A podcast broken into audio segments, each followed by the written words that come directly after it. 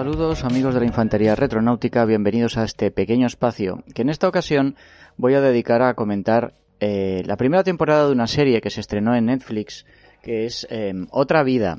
Eh, no sé si va a ser una recomendación o una desrecomendación, eh, no lo tengo todavía muy, muy claro. Y esto es a tenor de que, bueno, la, la plataforma ha anunciado el estreno de la segunda temporada. Em, entonces, bueno, a lo mejor alguno de vosotros no habéis visto la primera, estáis pensando quizá si, si retomar esto o no. Bueno, pues quería hacer un, un pequeño comentario. Em, empezando un poco por, por, por, por recordar la, la, época dorada que estábamos viviendo en la ciencia ficción televisiva, ¿no? Eh, desde que a finales de los años 80 eh, Star Trek, la nueva generación, resucitó el interés eh, de la televisión por la ciencia ficción, se han hecho muchísimos programas. Algunos han tenido más éxito, más calidad, otros menos. Eh, el que haya nacido en su momento un, canal dedicado exclusivamente a la ciencia ficción, que fue Sci-Fi, demostró que la ciencia ficción tenía suficiente público como para ser rentable. Y, y el impacto de algunas producciones cinematográficas en los últimos años no ha hecho sino confirmar que, que, estudios, guionistas, directores, aficionados han dejado ya de considerar a la ciencia ficción un género menor. Hace ya algunos años eh, aparecieron las plataformas de streaming y volvió a, esto, este fenómeno volvió a dar un impulso a la ciencia ficción. Por una parte, necesitaban producciones propias y por otra querían eh, producciones especializadas en diferentes géneros para así eh, cubrir la oferta eh, de, de, de, los diferentes gustos del público. Y así han ido estrenándose bastantes películas y series distribuidas exclusivamente en streaming. Esto ha hecho que tengamos mucha oferta, pero no necesariamente buena calidad.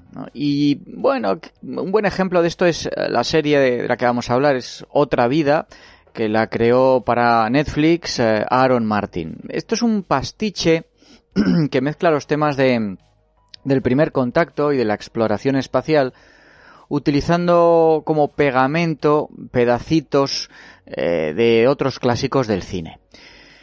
A ver, esto transcurre en un futuro no muy lejano, en el que Nico Breckinridge, que la interpreta Katie Sackhoff, a la que recordaremos por Battlestar Galactica, ¿no? Era Starbuck, era, bueno, pues es una astronauta que todavía está asimilando el trauma de haberse visto obligada a sacrificar parte de la tripulación de su última misión cuando la eligen para otra, otra tarea. ¿no? Eh, resulta que una nave alienígena, aparentemente automática, mm, con forma de, de ha aterrizado en una zona rural de Estados Unidos, mm, que mira tú por dónde además es cerca de la casa de, de Nico.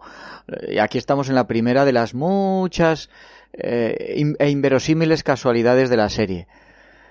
Y una vez que se ha posado allí, se ha transformado en una gran estructura cristalina, mmm, inerte, impenetrable a los esfuerzos de los científicos, científicos que además, eh, mira tú por dónde, dirige Eric, que es el esposo de Nico, eh, para, para, intentar averiguar la naturaleza de esto y establecer una comunicación. Bueno, la, misión de Nico, mmm, que va, la va a obligar a abandonar durante varios meses a, Eric y a la hija de los dos, a, Jana, va a consistir en liderar la nave interestelar Salvare hasta un planeta del sistema Canis Majoris, que es de donde parece provenir eh, este artefacto que ha llegado a la Tierra. Un poco a, han deducido esto por las transmisiones que está realizando el objeto. La misión es, bueno, de, devolver la visita a los alienígenas y averiguar si sus intenciones son amistosas u hostiles. En ese futuro, las naves poseen motores hiperlumínicos y tecnología para hibernar a los astronautas, pero claro, eh, nada más empezar el viaje van a, a tener eh, un montón de problemas. Eh, la inteligencia artificial que, se proyecta holográficamente como un hombre y, que controla todos los sistemas de la nave y al que llaman William, despierta al equipo titular de la tripulación, porque eh, luego hay también suplentes, para que se enfrente al primero de lo que va a ser un larguísimo encadenamiento de, desastres. Desastres que, encima eh, han de ser afrontados por una, por una tripulación que, que, bueno, que no, no, es incomprensible, como ha sido seleccionada para esta misión que podría cambiar el destino de la humanidad. Para empezar, sustituyen al comandante inicialmente designado, que es eh, un tal Ian Jerksa, rebajándolo a segundo al mando de Nico, lo cual ya es un error, porque es que encima lo ponen en la nave, ¿no? Como tripulante. Eh, pero claro, al resto de los astronautas leales a este primer comandante los dejan también en sus puestos. Y en segundo lugar, mm, la tripulación es un conjunto variopinto eh, que, que, ha, sido seleccionado por Netflix para que representen todas las razas y todos los géneros, incluido un médico andrógino, eh, y, también orientaciones sexuales. Pero es que más allá de eso son un, puñado de niñatos caprichosos, poco profesionales, desobedientes, que se asustan fácilmente y con problemas para, para sobrellevar el estrés. Mm, más allá de esa inexplicable gravedad que se genera en la nave, la velocidad hiperlumínica o la inteligencia artificial con sentimientos, lo más inverosímil de otra vida es que alguien hubiera elegido como mensajeros y representantes de la humanidad a esta banda de, auténticos cretinos, ¿no? una caja de bombas emocionales. Y claro, al poco de empezar la misión, pues este Ian, el antiguo comandante, desautoriza a Nico se enfrenta a ella abiertamente, organiza un motín, la obliga a entrar en hibernación y luego eh, asume el mando y a punto está de, estrellar la nave contra una estrella. A partir de ahí se producirá un intento de asesinato, una muerte, peleas, trifulcas, eh, se airean viejos fantasmas, se abren rencillas, hay varias, se, eh, comienzan varias relaciones sentimentales y sexuales, eh, incluyendo pues la cuota gay, un trío bisexual, que hacen que la Salvare se, convierta en una auténtica olla a presión. En fin, eh, nada que ver con otras películas de astronautas eh, o, con la propia vida real, ¿no? en las que al margen de la camaradería o las diferencias personales, el equipo es capaz de trabajar unido como una maquinaria bien engrasada, enfrentándose a las crisis con cabeza fría y sentido común. Para colmo, salvo Nico y, Sasha, eh, otra de las tripulantes, pues ninguno tiene más de 30 años. Eh, todos tienen un físico de gimnasio, excepto el biólogo, que eh, tiene sobrepeso. Y en vez de vestir pues con esos prácticos monos de, de, tarea, pues van por los camarotes y los corredores con tops, shorts, ropas de deporte y modelitos, como si fueran maniquíes para para regalarle la vista al público juvenil. Incluido en esto la propia Katie Sackhoff, que aguanta bien el tipo respecto a sus jóvenes compañeros de reparto, ¿no? ya siempre con su pelo impecablemente moldeado con fijador y un cuerpo perfectamente tonificado. Así que, en buena medida, la estructura de la serie es tan episódica como, no sé, como el Star Trek de toda la vida, ¿no? va saltando de idea en idea, de manera un tanto anárquica, el viaje dura varios meses y en cada capítulo, cada par de capítulos, hay una crisis diferente, ¿no? Y, salpicada además de los malos rollos y el mal ambiente que ellos mismos han creado. Y bueno, eh, se enfrentan a anomalías astronómicas, infecciones de parásitos alienígenas, pérdida de oxígeno, invasión de una presencia extraterrestre hostil, averías de la inteligencia artificial, desastres mecánicos. Al final llegan, con unos cuantos tripulantes menos, eso es cierto, al mundo de destino en el último capítulo de la primera temporada. Esta estructura funciona solo regular. Eh, eh, para empezar, toda esta acumulación de desgracias no resulta verosímil. Mucho, muchas de ellas parecen distracciones, desvíos metidos con calzador para explotar tópicos de las películas espaciales, ¿no? No, parecen esto etapas de un viaje que tenga sentido narrativo. Y luego ese salto de idea en idea, de catástrofe en catástrofe, se hace a, costa del trabajo de caracterización. porque todo el mundo a bordo de la nave está demasiado ocupado peleando por sobrevivir o, peleándose entre ellos mismos. Algunos sí que tienen la personalidad eh, perfilada, pero o bien insuficiente o bien resulta incoherente de un capítulo al siguiente. Y en cualquier caso, y excepto Nico y la inteligencia artificial, William, todos parecen, ya lo he dicho antes, como unos millennials odiosos que se han equivocado de plató de rodaje. Michelle, la, experta en comunicaciones, es una sociópata amargada que, parece que lo único que hace es gritar, jurar y, malmeter. Sasha es el político que está a bordo solo porque eh, su padre es un tipo un político influyente, un secretario de defensa, eh, pues este, el hijo es un inútil oportunista que lo han colocado ahí y que claro, va, va a meter la pata y a, dar problemas. Bernie, que es el biólogo, es un insensato, eh, eh, que desobedece varias veces y, a punto está de acabar con la misión. El ayudante de ingeniería, un tal Oliver, es un, un ruso, bueno, tan inseguro de, de sí mismo y de sus capacidades que es que cuesta imaginar cómo alguien lo pudo elegir para esta misión. Claro, eh, no, no, no, puede extrañar que, cuando mueran algunos de, estos, ya en los primeros episodios, pues no, no se sienta demasiado. Y además son unas pérdidas que tampoco son muy dramáticas, porque claro, muy convenientemente, la Salvare lleva reemplazos hibernados para todos ellos. Esa falta de caracterización de los miembros de la tripulación le echa sobre los hombros a Katie Sackhoff una gran responsabilidad. Pues eh, sobre ella recae el peso emocional de la serie. Mm, en general sale victoriosa, aunque de vez en cuando no, no, pueda, no, pueda evitar desplomarse debido a la torpeza de, del guion de ciertos episodios. Resulta creíble, tanto como esposa amante y como madre, como líder fuerte, una mujer decidida que en la intimidad de su camarote busca el consuelo de la inteligencia artificial o que se emociona hablando con su marido y con su hija por holocomunicación. Mm, cuanto más sufre su personaje, más física es la, interpretación de Katie Sackhoff. Mm, algo que también es aplicable al resto de los actores que la acompañan en la nave y que por los continuos giros de guion están siempre en un carrusel emocional que les lleva a la ira, al autocastigo, a la violencia, a la locura, al terror. La inteligencia artificial, este William, es una combinación de terapeuta, Dios todopoderoso, eh, superego, algo que parece sacado de, de, Blade Runner 2049 o de esta otra película de Her, aquella con Joaquín Phoenix.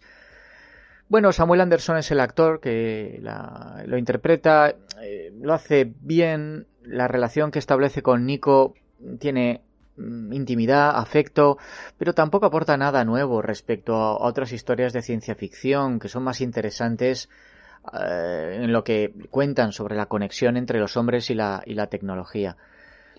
Es precisamente la tecnología de holocomunicación lo que durante los primeros episodios mantiene la, unidos no solo a Nico y a su marido Eric, sino a las dos subtramas de la serie. Pero conforme la Salvare se aleja de la Tierra, y debido también a un inoportuno accidente, se pierde el contacto entre la base de la Tierra y la nave. Y a partir de ese momento lo que ocurre a bordo y lo que ocurre en la Tierra con el objeto extraterrestre ya sigue caminos totalmente independientes hasta el final de la temporada. La serie se esfuerza, no siempre lo consigue, en mantener la claridad y una apariencia de profundidad en una trama bifurcada que recuerda bastante a lo que habíamos podido ver en Interstellar, ¿no? lo que ocurre en la nave y el drama en la Tierra. El marido, el científico Eric, por su parte, pues va haciendo avances, ¿no? Eh, intenta obtener una reacción por parte del artefacto alienígena, pero bueno, la verdad es que el ritmo, el suspense de la serie se viene abajo cada vez que la trama regresa a la Tierra para seguir los pasos del científico en, descifrar el lenguaje extraterrestre, ¿no? en, sus preocupaciones por el destino de su mujer y la interferencia que sufre tanto de los militares como de una chismosa periodista youtuber que se llama Harper Glass, eh, que la interpreta, por cierto, Selma Blair, con bastante sobreactuación una bueno, una advenediza que quiere la exclusiva sobre cualquier noticia referente a los alienígenas eh, sin importar consideraciones éticas de ningún tipo. Eh, todo esto es como si fuera una serie diferente, ¿no? Eh, el personaje de Eric está muy mal escrito, todo lo que hace es hablar delante de pantallas de, de ordenador, consolar a su hija, tratar de conservar su puesto. Mm, es que poco se puede decir de él, más allá de que quiere mucho a su mujer y a su hija y que le encanta su trabajo. En resumen, que hasta el último par de episodios de la temporada, toda la serie tiene, no tiene demasiado interés y todos los supuestos conflictos que, que va tocando son planos e insustanciales. Mm, eh, parece como que hubieran los guionistas hubieran querido romper el récord de acumulación de tópicos, ¿no? Como si al final esto lo hubieran hecho un grupo de ejecutivos que se hubieran reunido para, para hacer un pastiche del género. Eh, bueno, al fin y al cabo, Stranger Things, que en su momento fue un gran éxito para Netflix, también era un híbrido nostálgico de películas y libros de, los 80, del pasado siglo. Así que alguien debió pensar, oye, ¿y por qué no hacemos lo mismo con, con la ciencia ficción espacial? ¿no? Si a la gente le encanta Alien, mm, La Llegada, Horizonte Final, Solaris, Avis, Encuentros en la Tercera Fase, Perdidos en el Espacio, Interstellar, Battlestar Galactica, pues oye, vamos a coger todo esto y lo vamos a mezclar, ¿no? Y seguro que les gusta. Bueno, pues, pues, pues, error.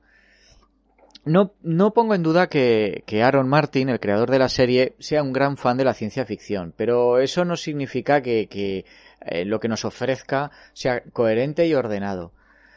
Eh, bueno, Stranger Things, que le he comentado, cogía elementos, cogía situaciones, ideas de otras obras, pero al menos hacía con eso algo nuevo, o por lo menos con, entidad propia, ¿no? Pero otra vida encaja tópico tras tópico, sin orden ni concierto. Primer contacto, contagio de virus alienígena, amenaza extraterrestre eh, a bordo al estilo de la invasión de los ultracuerpos, pasado por el filtro de, Battlestar Galactica, catástrofes tecnológicas, eh, anomalías astronómicas, invasiones extraterrestres, inteligencias artificiales que funcionan mal. De hecho, hay algunas escenas que llegan, vamos, a rozar el plagio, eh, como esa salida del parásito alienígena del cuerpo de un astronauta, que esto está sacado fusilado de Alien, o la comunicación con el artefacto mediante música y colores. Bueno, esto, esto, vamos, esto ya encuentros en la tercera fase nos lo había dicho y lo había dejado para la posteridad, no hacía falta volver sobre ello. También es bastante frustrante la falta de ambición a la hora de mostrar la escala de, del evento, ¿no? Un artefacto alienígena. La primera evidencia de vida extraterrestre llega a la Tierra, se posa en la superficie, y la única reacción que vemos, aparte de que hay algunos vecinos por ahí que, que eh, se hacen que hacen gestos de asombro, es un grupo roñoso de científicos y militares que ponen un cerco al, chisme y ya está. Y, bueno, y, el resto del planeta, ¿qué pasa? ¿Cómo afecta este descubrimiento a la vida de la gente? Eh, bueno, eh, vale, es una serie americana, pues tiene que aterrizar en Estados Unidos, esto no, tampoco es una sorpresa, pero ¿qué consecuencias tendría esto en, su, en la relación de Estados Unidos con otras naciones que quisieran participar en la investigación, por ejemplo? Eh, bueno, a ver, en favor de la serie también hay que decir que no está alargada artificialmente, no tenemos aquí esos episodios iniciales de relleno que son tan habituales en las plataformas de streaming eh, y, que, demuestran que en el fondo no había historia suficiente para una temporada entera. Otra vida tiene solo 10 episodios, la primera temporada. Mm, va, la cosa discurre con rapidez eh, y, va pasando de una cosa a otra con ritmo, sin dejar que el espectador eh, tenga tiempo para reflexionar demasiado sobre lo torpe que es todo y, lo implausible que es todo. Eh, prueba de, esa velocidad son las, las muertes de los personajes que comentaba ¿no? en los primeros episodios. Algo que, mm, que, en otras series se hubieran reservado para el final, ¿no? para ese clímax dramático que, que te deje con ganas de más. Lo que pasa es que otra vida tiene demasiados problemas como para poder disimularnos, disimularlos solamente con un ritmo muy rápido mejora algo conforme avanza la temporada, pero eso es solo porque el, episodio piloto es, es una amalgama muy torpe de, de personajes y de sucesos. Ya he comentado lo absurdo de la selección de astronautas para una misión tan importante y el giro en el que el segundo de a bordo se amotina apoyado por parte de la tripulación es totalmente gratuito, además muy brusco. Todo el episodio descarrila por culpa de esta idea y luego necesita varias entregas para poder recobrar la, coherencia. Además, toda la serie está salpicada de un montón de, de serios ataques a la lógica y a la ciencia. El artefacto alienígena en la Tierra está tan mal custodiado que Eric y, y Yana, el científico y su hija, pues nada, se dan paseitos alrededor por, por la noche sin que nadie les, les moleste, ¿no? Eh, por mucho que hayan, este, ahí la cosa sea como muy secreta y tal. Mm, Eric, eh, a pesar de, como digo, que trabaja para los militares, que su trabajo es confidencial, pues va, a la periodista le, revela los entresijos de su trabajo en, el, en un trivial, eh, en un trivial de bar. Luego cuando la Salvare pasa junto a un astronauta a la deriva, pues ponen efectos de sonido de un motor rugiendo, ¿no? Ya sabemos que en el vacío no se oye nada. Luego, la estupidez de los astronautas eh, se ejemplifica muy bien en esa escena, que quizá está inspirada en, en, en otra de Prometheus, en la que dos de ellos, en contra de cualquier noción de sentido común y de prudencia, deciden quitarse los cascos en una luna para comprobar si el aire es respirable. Incluso después de recibir una buena bronca eh, a, por, por ello, pues uno de estos vuelve a hacerlo varios episodios después en otro planeta. Eh, a ver, yo, yo, entiendo que, a ver, eh, siendo aficionado a la ciencia ficción, uno tiene que, que tener eh, cierto grado de suspensión de la incredulidad. Pero este tipo de ocurrencias ya es, son pedir demasiado, ¿no? Esto no es no es una licencia, ¿no? Es que, es que son unos personajes que actúan de una manera incoherente para un astronauta. Y luego de todo eso hay que añadir mmm, esa, esa brecha entre el tono de culebrón que se gastan los astronautas y, la misión tan importante en la que están enfrascados. Y, claro, pues todo el producto eh, se resiente de ello. Así que lo que puede salvar su visionado, al, menos para ciertos espectadores, ¿eh? es eh, otra vez mm, Katie Sackhoff, una actriz que creo que es más sólida de lo que podrían hacer pensar las películas en las que ha participado y que es la principal razón para continuar viendo la serie. Tiene talento y presencia suficientes como para coger un material y, elevar su calidad. Independientemente del desastre que sea el conjunto, pues por, ejemplo el, el, aquel reboot de la mujer biónica que hizo en 2007, pues su carrera la verdad es que tuvo un antes y un después con Battlestar Galactica. Allí interpretó a esta intensa teniente Cara Thrace, Starbuck. Eh, yo creo que sigue siendo eh, su mejor trabajo hasta el día de hoy. Pero bueno, dejó una enorme huella con aquel personaje y era cuestión de tiempo que alguien la volviera, le, volviera a ofrecer participar en una space opera como, como esta. Eh, quizá, qué sé yo, fueron esos famosos algoritmos de Netflix eh, los, los que aconsejaron contratarla. ¿no? Eh, y aquí la volvemos a tener encarnado una mujer fuerte a bordo de una astronave. Desde luego su personaje es el que más atención recibe por parte del guion, es el, el núcleo emocional de la serie. Eh, por un lado, por el sentimiento de culpa que la acompaña, por aquella decisión que tomó en la anterior expedición y por la que murieron varios compañeros. Todo el mundo la, la, aclamó como heroína porque había salvado al resto de la tripulación y a la nave, pero eso no la consuela. Ella siente que no merece eh, esas alabanzas. Y luego están los remordimientos de haber abandonado en la tierra a su marido y a su hija. Eh, que algo que ha hecho no porque atiende al sentido del deber, sino porque está convencido, está convencida de que es la más indicada para liderar esa misión. Y, la seguridad de que si renuncia a hacerlo y algo sale mal, eh, pues no podría soportarlo. Eh, aunque ese desastre que tuvo lugar en la nave años atrás mmm, eh, no pues eh, se, se, se, nos muestra, nos explora algo más en la segunda mitad de la temporada, el guion no nos da lo suficiente de la vida de Nico con su familia en la Tierra como para poder sentir lo mucho que ha perdido con ello, con la separación. Pero bueno, a ver, siempre que aparece Sackhoff en pantalla, el, el guion que es mediocre, pues se hace, se hace mejor, ¿no? Gracias a, a su capacidad. eh, los presupuestos que maneja Netflix para efectos especiales, ya entrando en el lado técnico, mm, son normalmente más generosos que los de sci-fi. Eh, así que aunque el guion de la serie, la dirección de la serie, incluso los actores están claramente en el campo de la serie B, al menos otra vida sí que nos ofrece una factura visual moderadamente buena. Los planos de las estrellas, el espacio, la nave, el equipamiento, el propio artefacto alienígena, pues dan una sensación de, sentido de lo maravilloso, de aventura.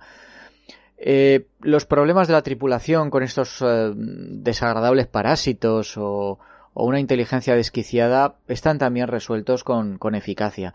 No está a la altura de otras series de ciencia ficción de Netflix como Perdidos en el Espacio o Black Mirror, y al principio se llevó algunas críticas negativas, hasta cierto punto justificadas. Eh, eh, por ejemplo, hay un episodio que transcurre en un planetoide que está claramente grabado en un estudio, momentos CGI un poco así así.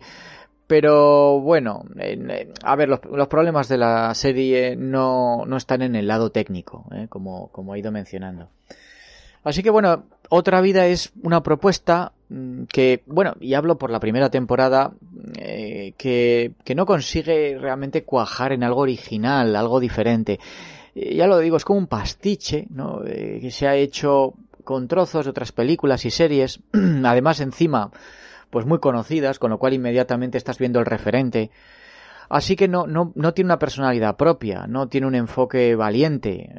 Es, es, es, todo pues como muy pulp, ¿no? Eso sí, es una serie directa, sencilla, rápida, que prefiere dar respuestas sin haber hecho antes las preguntas y que está protagonizada por, por actores muy monos.